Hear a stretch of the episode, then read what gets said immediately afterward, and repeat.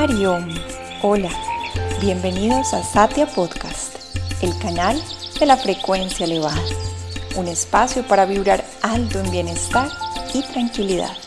Somos Satya Dev y Satya Obama y este programa viene desde nuestro corazón al tuyo.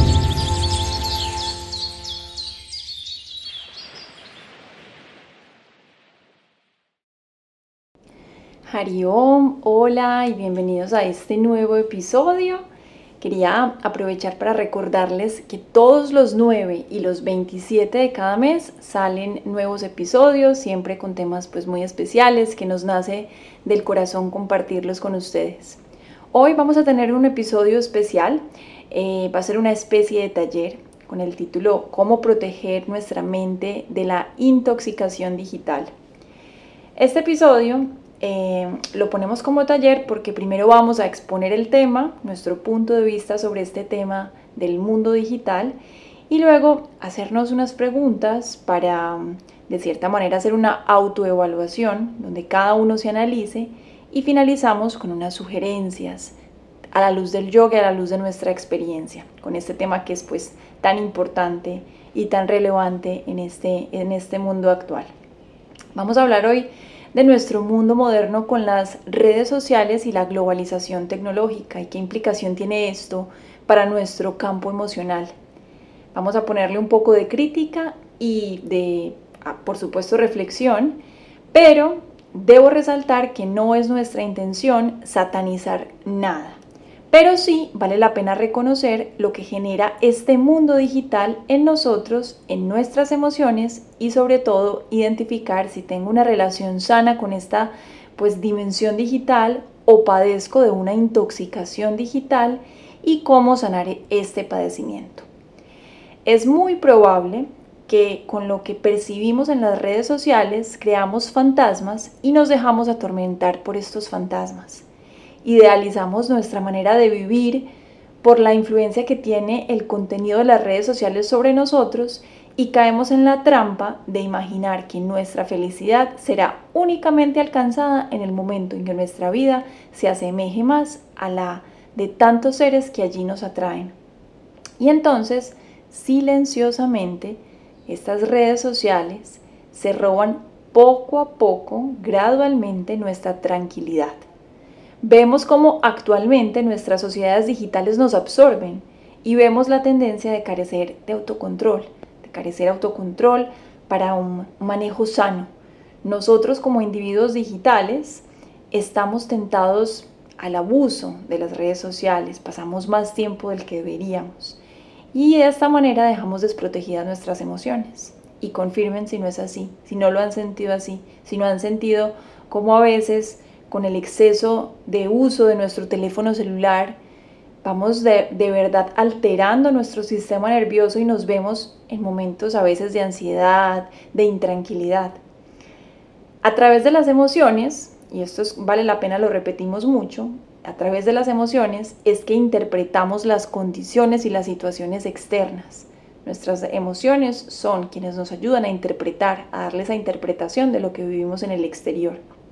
En yoga y en ayurveda se reconocen estas razas, que es esta palabra sánscrita para definir la esencia de la emoción, que existen tanto en el cuerpo como en la mente, como son el miedo, el coraje, el rechazo, el encanto o el humor, la ira, la calma, la tristeza, la alegría y el amor, como la respuesta a los estímulos externos.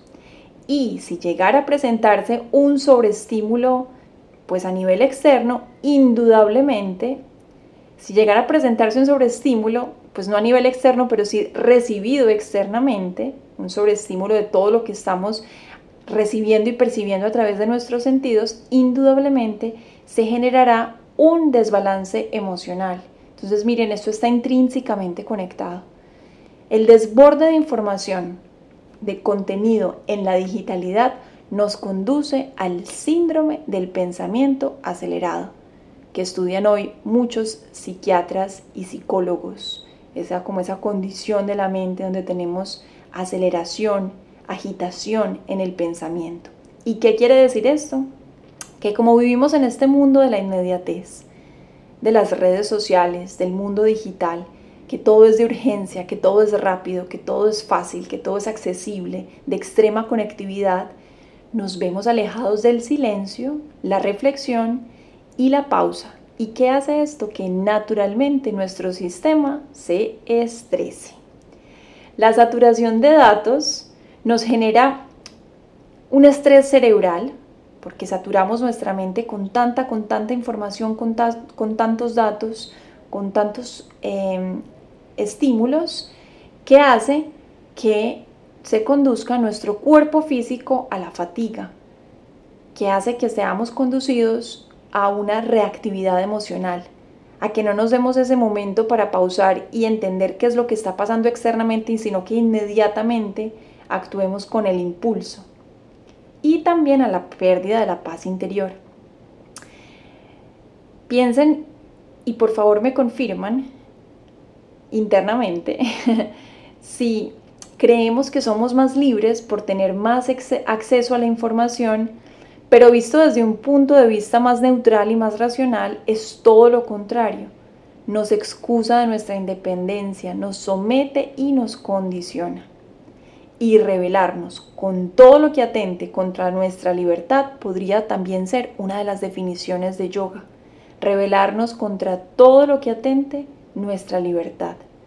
Desarrollar el músculo espiritual y emocional para enfrentar esa fuente de dolor y de sufrimiento. Para discernir, para filtrar esos estímulos y para enfrentar con serenidad los desafíos de la vida esos son los efectos, la consecuencia de esta ciencia que llamamos yoga, que en este caso se hacen absolutamente necesarios, indispensables, porque se presentan como la cura, como el antídoto para los síntomas que como sociedad presentamos ante esta intoxicación, este desborde de información digital, donde superimponemos valía a personajes y a realidades que son ajenos a nosotros.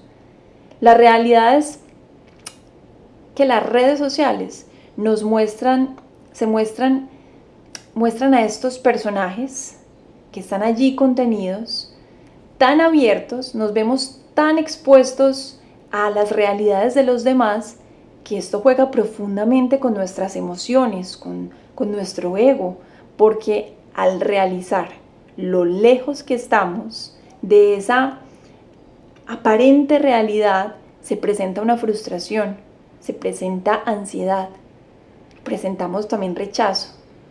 Como no carecemos de ese músculo emocional fuerte y, y constituido, nuestro umbral para sobrellevar esas emociones que se presentan es muy bajo, muy débil, muy, muy suave y nos perfora nuestra inmunidad mental y emocional. Las redes sociales nos conectan y nos, y nos comunican con todo el mundo. Y eso es un ejercicio muy bonito, es algo pues valioso que rescatar. Pero corremos el peligro de experimentar mm, como adicción que nos distancia de la conexión con nosotros mismos. Por diversos factores como tiempo, como la motivación o, o la, la definición de prioridades, por decirlo así, o la simple operación, hoy en día nos resulta más fácil pasarnos 30 minutos en el celular que sentarnos 30 minutos en el tapete a meditar y comunicarnos con nuestro mundo interior. El hecho de que vivamos en esta dinámica tan acelerada altera también nuestro sistema de valores. Este mundo virtual nos hace redefinir los conceptos de bien o que está mal, de productividad, de afecto, quien no responde con el mismo dinamismo, quien no está nutriendo estas redes con esa absorbente agilidad, sale del mapa. Nos crea inconscientemente o conscientemente, porque para mí es muy claro y seguro para ustedes ahora que lo estoy mencionando también, la necesidad de sentir que todos tenemos que compartir ese mismo ritmo acelerado. Yo misma, en este momento, cierro mis ojos y recapitulo algunos momentos en mis propias redes sociales, que cumplo también esa función en este proyecto, y me he sentido en la urgencia de estar conectada hasta en los días y momentos de descanso por temor de perder como las oportunidades de conexión o las oportunidades de trabajo. Entonces, lo digo desde mi propia experiencia también, nos vemos en la urgencia de estar más presentes por miedo a perdernos algo, y este es un fenómeno que está siendo estudiado hoy en día y en inglés se define como FOMO, Fear of Missing Out, y es ese temor de estar perdiéndose algo, ese temor en el que yo en el, en el momento en que no, no, estoy conectado, ¿qué me estoy perdiendo? Que se ve acompañado, por supuesto, del miedo al fracaso, del miedo a estar excluido, del miedo a estar criticado, del miedo a estar dejado atrás. Este mundo digital que se mueve tan, tan, tan, tan rapidísimo, donde se pierde hasta el conocimiento más valioso en ese océano infinito de información, nos induce esa emoción de sentirnos lentos, de quedarnos atrás, de ser olvidados. Y entonces en nuestra defensa, naturalmente salimos con más presencia, más redes sociales, más tiempo en el computador, más tiempo con el celular. Y al haber más presencia, hay pues indudablemente aceleración a nivel de la mente, hay más agitación. ¿Y saben qué? Una persona con mente acelerada necesita y empuja a que la mente de los demás también se acelere. Ese caos emocional se contagia a quienes están a nuestro alrededor. Siempre estamos en esa urgencia de que los demás también vayan en ese mismo ritmo en el que nosotros estamos andando. Y una persona con una mente desprotegida, que también podemos llamarlo así, pues se enferma con facilidad, porque cuerpo y mente están estrechamente conectados. Y no es en vano que hoy en día los médicos y la medicina reconozca el estrés como una de las causas de muchísimas enfermedades y de muchísimos padecimientos que estamos atravesando como, como seres humanos, como sociedad.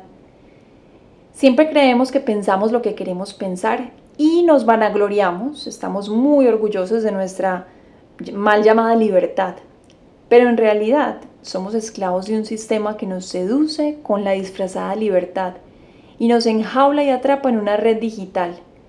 Y luego nos encontramos con una mente que produce ideas de angustia. Y pues la verdad es que no necesariamente es porque lo hayamos elegido así, sino porque hemos permitido que se juegue con nuestro subconsciente. Y el subconsciente es quien dirige nuestra vida. En yoga se llama a estas impresiones que se generan en el subconsciente samskaras y los samskaras, las impresiones, son la consecuencia de acciones o pensamientos repetitivos. Se dice que somos criaturas de hábitos. ¿Y qué es un hábito? Es una acción que se ha repetido. ¿Por qué es relevante este tema de las impresiones y del subconsciente? Porque todo el tiempo estamos siendo el franco de estas redes sociales que están afectando directamente también a nuestra mente subconsciente. Entonces, si estamos nutriendo nuestra vida con impresiones, con samskaras positivos, pues nuestra vida irá en esa dirección. Pero si nos llamamos, por decirlo así, de basura mental, pues nuestra vida también irá en esa dirección. Si esto que estoy diciendo en este momento te resuena, quiero invitarte entonces a que hagamos ya nuestro ejercicio, nuestro taller, una serie de preguntas para que tú te respondas íntimamente, cierra tus ojos y conéctate y sé muy honesto, este no lo va a evaluar nadie más que tú. Entonces, con mucha honestidad, respóndeme en este momento. Respóndete a ti mismo. Soy una persona rápida de pensamiento y al tiempo, de cierta manera, también soy una persona agitada. Tengo sentimientos de culpa cuando no hay mucho por hacer me cuesta trabajo la soledad, me despierto con fatiga, sufro de dolores de cabeza o algún tipo como dolencia en el pecho o tal vez presión alta. Necesito de estímulos externos para estar alegre. Usas el celular para tu aburrimiento, en momentos de aburrimiento. Siento angustia al soltar mi teléfono celular por más de dos horas. Si la mayoría de las respuestas fueron afirmativas, te invito a evaluar los hábitos de vida, porque sí hay una tendencia al pensamiento agitado y acelerado. Pues ¿y qué problema hay con esto? Te preguntarás.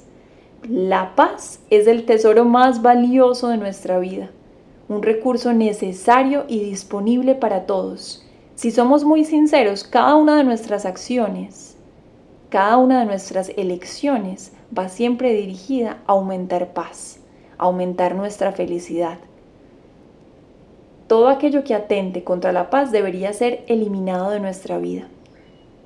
Aunque son muchos los ladrones de paz, la intoxicación digital, el abuso de los aparatos electrónicos, la hiperestimulación que nos generan las redes sociales, pueden ser de verdad uno de los factores más importantes y más determinantes hoy en día. Es una necesidad y es un deber como seres humanos corregir nuestra dependencia a la digitalidad. Es nuestro derecho de nacimiento ser felices, libres y en paz. Esto siempre lo recalca, nuestro maestro Swami Shivananda. Reclamemos ese derecho a ser felices, libres y en paz. Y entonces, ¿cómo combatir esa intoxicación digital, ese abuso, esa, con ese elemento que ahora se convierte en una extensión de nuestra vida como es nuestro celular o nuestro computador, acá varios puntos presentados a manera de sugerencias. Primero, según la filosofía hindú, según la ciencia del yoga, según la, la ciencia gemela, también el ayurveda, nuestros estados de ánimo y emociones se ven continuamente afectados por la captación de nuestros sentidos, por el alimento que ingerimos, por la energía vital o prana que tenemos en nuestro cuerpo. Inclusive la ciencia occidental moderna también apoya ese vínculo de cuerpo y mente que influye en nuestras emociones.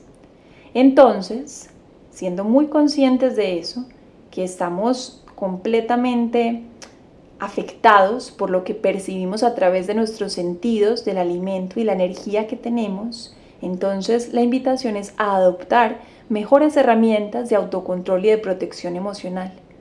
Nuestra receta de siempre y para siempre, yoga.